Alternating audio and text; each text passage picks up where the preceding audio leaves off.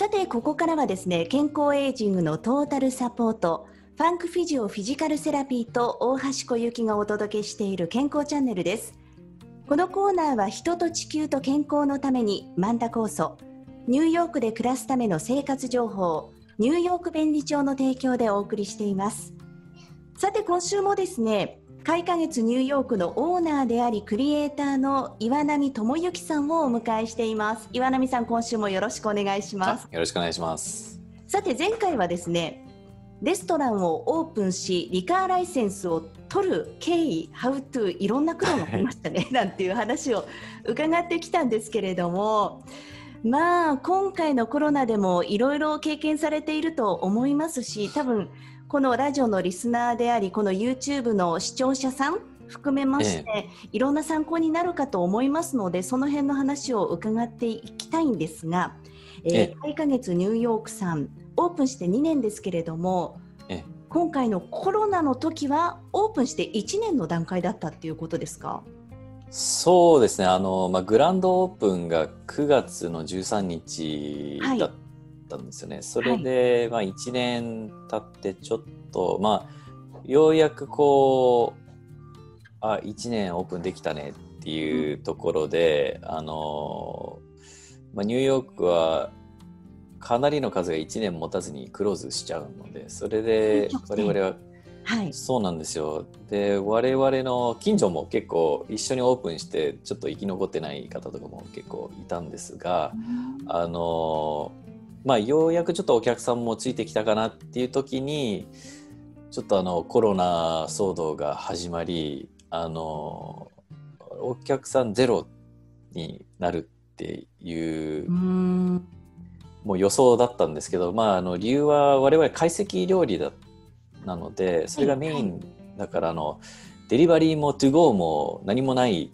レストランだったんですよね。それで、え、週から、まあ、デリバリーとかそういうものだけに限定しますっていうふうに言われたんですけど、それそもそもないレストランはじゃあどうするのっていうところで、で、ね、えー、で我々も、あの、で、一つ、チャイナタウンのすぐ近くなんですよね。それで、はい、えー、その時に、最初ちょっと中国のレスチャイナタウンですとか中国の方がちょっとバッシングっぽい形であの避けられてたんですよね。うん、ねなのでいち早くちょっとエリアが近かったんで我々もその人の減少っていうのをすぐ感じてあので顧客もやっぱり中国の方も多くなってたのでその方をみんなもキャンセルがもう早い段階から始まり、うん、あのもう本当みるみるその予約はどんどんどんどんどんどんどんどんキャンセルキャンセルキャンセルキャンセルっていうようなものが一気に来てで、これからじゃあ to go もないしどういうふうにやろうかっていうのでお弁当をじゃあこれからちょっと料理長作らないといけないんですよねっていう話になり、まあ、そこからまあどういう容器に入れるのかとかあの、まあ、そこからまあ袋ですとかあの始まったんですが、うん、あとはそのデリバリーサービスも、まあ、普通にあのウーバーイーツですとか、はいはい、僕個人的に使ってたんですけど、はい、その時にやっぱりデリバリーをしないといけないから最初すぐに思いつくのがそういう会社なんですがそこと問い合わせたらいや我々は30%のコミッションレストランからもらえますいやあのコロナの時期でそれずっと継続なんですかって言ったらいや我々は変えない方針なんですっていうのが大体もうグラブハブですとか大手はみんなもう口を揃えてレストランからもらうコミッションは30%ですでいやそれはもう不可能ですっていうので我々はもうそれは使えないからもうレストラン店頭で to go にするか、はいはい、あとはまあいろいろ調査した中あの一社あのデリバリーを、まあ、すごく狭い範囲なんですけど、まあ、5ドルフラットレートで届けてくれる会社があったんで、まあ、そこをちょっと使ってなんとかやってましたがあの、まあ、本当売り上げがもう以前とは比べ物にならないぐらいですね。やっぱりお弁当になるとあの、まあ、一応飛騨牛があるんでちょっと高いお弁当もあるんですけどやっぱり出るのはもう20ドル以下のものばっかりでで100単価が一気に5分の1ですとか6分の1とかになってしまったんであのまあそれは多分でもみんな経験したちょっと苦労だと思うんですけど、あのまあ、一つ我々が助かったのは大家とあのオーナーさんビルのオーナーさんが、はい、とても話の分かる人というかあのいい人たちであの、まあ、まずちょっとお勧めするのが今からでも遅くないんですけどその、はい、大家ですとかそういうところとも正直に話すっていうことなんですよね。あの現状はこうで見栄を張ってこれだけできるとかじゃなくて現実的にいやこれしか今売り上げなくてこれしかできなくてあのこれもう本当できる時に払いたいっていうのでもうそれを伝えるっていうことですよね。で我々もそれを最初からずっとやっててあので向こうもちょっと大変だっていうのは分かってたので、あのそれでもまあやっぱり足りてないものとか出てくるんですよね。一緒にじゃあ家賃これで設定しましょうって言ってもやっぱりそれに満たない時とか、やっぱ何回もそういう会話あるんですけどあの一応、まあ、政府の助成金とかが入ったんですけど、はい、結局もう家賃でほぼほぼもない状態なんですよ。家賃と業者と、まあ、あとはその保険も払わないといけないですし、はい、何かとこういろいろあるんですよね。あのただ、まあ、ガス代ですとか、まあ、光熱費もそういうのが意外とバカにならないんで、まあ、でも一番大きな家賃ですよね。でそういうの払ってたらもう助成金なんてあっという間になくなる状態ででさらにその州からのいやこういうふうにあのエビクションできませんとか言っててもやっぱり大家側としてはそれもビジネスだしっていうので、お金をもらわないといけないんであの、まあ、そこはあの、まあ、やり取りですけど、まあ、あの助成金入ったらあのちょっと不足分は全部払ったんですよ。とりあえずもう全全部払ってチャラにしてじゃあここからまた再スタートっていうような形で助成金が入ったらもうその払わないといけないものは全部とりあえず払っていくっていうまあ当たり前のことなんですけどそれをやっててでまあ本当最近もまた大家と話してちょっとどうはい、どうなの？とかあのあの売るとか誰か探してあげようかとかなんかそういう会話にもなったりするんですよね。えー、でまあそれは本当こっちとしてあのしたくないけど、まあ嬉しいっていうか、その姿勢、助けてくれたいっていう姿勢があるっていうのは、まあ向こうもやっぱりずっと最初から正直にこういろいろとオープンに話してくれて、あのちゃんとやるの分かってるけど、あのまあ我々もちょっとオーナーとあの交渉するからっていうような形で、あのまあ、そうですね。あとは手当たり次第他に何か助成金がないかっていうのを探してったりですとか、あのまあ GoFundMe を自分たちで始めたりですとか、はい、あの何かとちょこちょことあのやるんですけどまあ容赦なくこう毎月いろんな請求書が来ますけどね 今回やっぱりもうエンターテインメントとニューヨークに関しては飲食関係がもう大打撃だと思いますけど、えー、店内飲食スタートしてまだ数ヶ月ですけど、えー、海ヶ月さんのは店内の飲食はやってらっしゃるんですか、はい、そうですね。あの、それから外での飲食はまず可能になったんですけど、ね、あのまあ、それも我々外なんてなかったんでで作らないといけないんですよね。でそれも作る予算っていうのって、はい、じゃあどっから出てくるのって話なんですけど、まあ、それを無理やりなんかちょっと作りあの、まあ、ほんと少ない席ですけど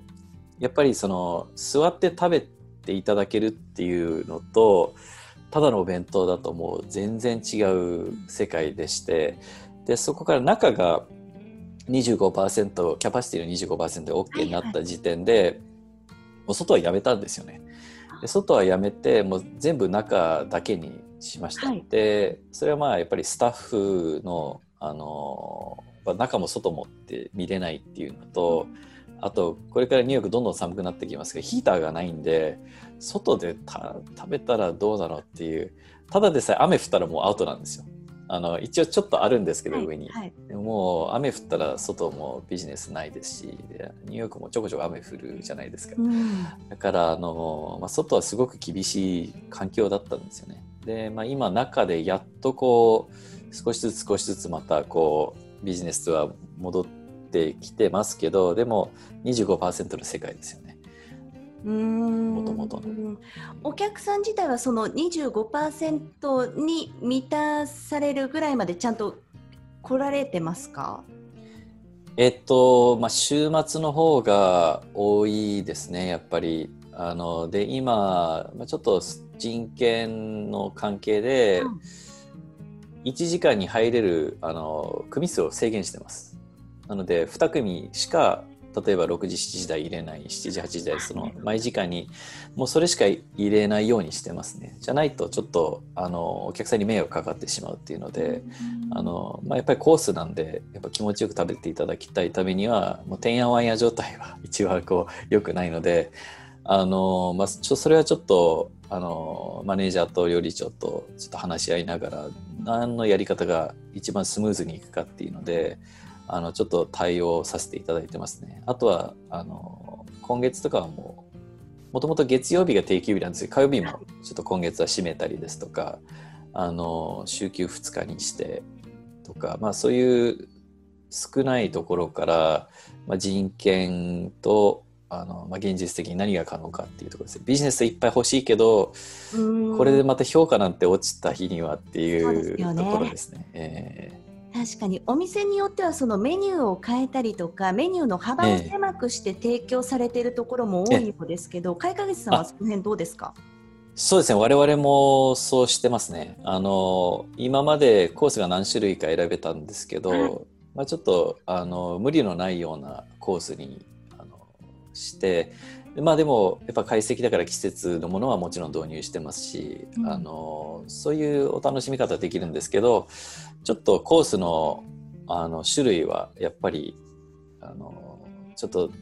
料理長が動きやすいですとか、うん。こちらが出しやすいとか、まあ、ちょっと合わせてますね。うん、個人的に伺いたいんですけどこの時期からクリスマスシーズンにかけてのおすすめのコースって何ですか？実はあの2週間おきか毎月ぐらいの勢いで変わるんですよコースが。でもしかしたら1週間で終わっちゃうコースもまあ本当料理長の気分次第とあと食材次第なんですよね。例えばあの本当は松茸を今入れたかった時にいい松茸入らなかったらもう松茸はその週やらないですとかはい、あの本当そのいい食材ベースですのでただもし飛騨牛をまだあのそんなに召し上がってなかったらぜひあの飛騨牛の例えば握り寿司の3種類とか5種類とかあるのでそういうのとかおすすめですね。で裏メニューだったのが表に出てきたのがあの今今出してないかもしれないですけど飛騨牛のカレーっていうのがあったんですよ。カレーにしちゃう？小さいアラカルトがあったんですけどはい。飛騨牛のもう料理人が作るカレーはすごく美味しいって。あのお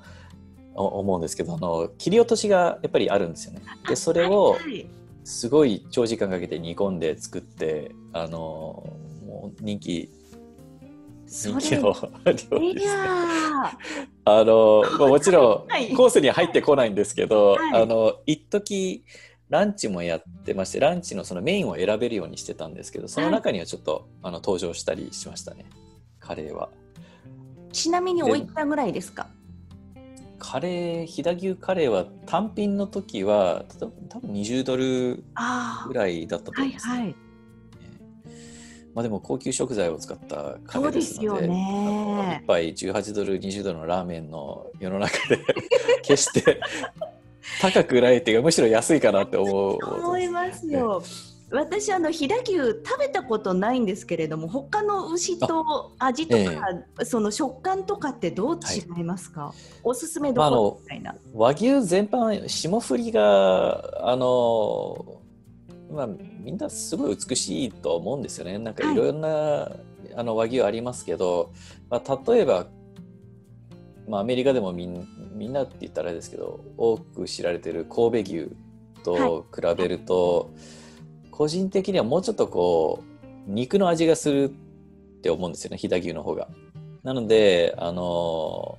アメリカのステーキとかって本当肉っていう感じなんで肉を楽しむっていう感じだと思うんですよ。わ、うん、かりますわかります。だからもしかしたらアメリカ人にはもうちょっとこう飛騨牛の方が美味しく感じるかなと肉を食べてるっていうただ溶けて油がフィアンじゃなくてなんかこうちゃんと噛んであ肉だっていうのがあるかなとはちょっと個人的には思ってるんですけどでもあのまああそこまでの英語ランクの肉になってくると、はい、大体全部も美味しいですよね。とろけて。何が違うって結構難しいかもしれないですけど、えー、もう食べてみなきゃわからないっていうことですよね。食べてみて自分でそうですね、えー、あとすき焼きとかも、はい、あのあるのでちょっと贅沢な飛騨牛すき焼きですとか、はい、あのあまあ当番焼きですとか、はい、いろいろあるのでいろんな楽しみ方ができます。いやそうですよね私も今回のコロナでしばらく外食ができなくって数ヶ月経ってから外食に行った時に、えー、こんなに外食っていいんだっていうか 素直に幸せだなって思いましたその時に。そうですよね。だから飲食業界って。えー、うん。まあ、ただまだまだこの国がどういう援助をするのかとかはっきりしないところが多い中、はい、みんなちょっと頑張ってる形で、でまああの体温の検査ですとかあの消毒液の出るあれも買ったりとか、はいはい、まあ、これも全部コストなんですよね。全部こう負担しないといけないものなんですけどなるほど。あの、まあ、そういうのはもちろん我々はあのやってますがさらにあの最近その殺菌用のパウチをおしぼりがちょっと出せないんで今。あのなかなか。だからその殺菌用の個別ポーチをつけたりですとかあのあと近日中入るのがあの、まあ、今発酵食とかがあの上がってますけど、はいはい、あのマンダ酵素さんの、うん、マンダ酵素を一歩ずつちょっとお客さんに、まあ、これで、ま、食欲を促しながら、ま、免疫力を高めていただきたいっていうのでちょっとあのギフトするような方向で今話が進んでますね。あそうですかやっぱり今回のコロナでその免疫力っていうのがあっちこっちで言われてて、えー、免疫力に注目が集まってるじゃあ腸内環境を整えていけばいいんじゃないか、えー、じゃあ酵素なんじゃないかみたいな話も出ているところだったりするんでね、うん、その取り組みはすごいいいんじゃないでしょうか。そうですね。あと、多分、うん、あの、和食に関して、まあ、和食はもともと体にいいっていう、ちょっとイメージがある中、はい、あの、まあ、その発酵食ですとか、そういうものの関心も増えてるんですけど、あの、多分自分の体をちょっといいものを取り入れようっていう意識が高まってると思うんですよね。で、その中で、あの、最近、あの、昆布茶とかが、あの、アメリカですごく流行ってて、まあ、今、今年で1.8ビリオンの市場になると言われてるぐらい大きいんですけど、はい、それに対してまた発酵とかそういうものの意識が高まってきてるんですよね。うんはい、でまああの和食ではご存知の通り発酵してるものっていっぱい使われてて、ね、まあ、代表的な例えば味噌ですとか、はいはい、あのまあ、日本酒とか、まあ、発酵されてるものって結構あるんですよね。であの近年ぱり日本酒に対しての意識もすごく高まってますしあのそういう意味で和食に対してのイメージが今多分さらにもっと良くなって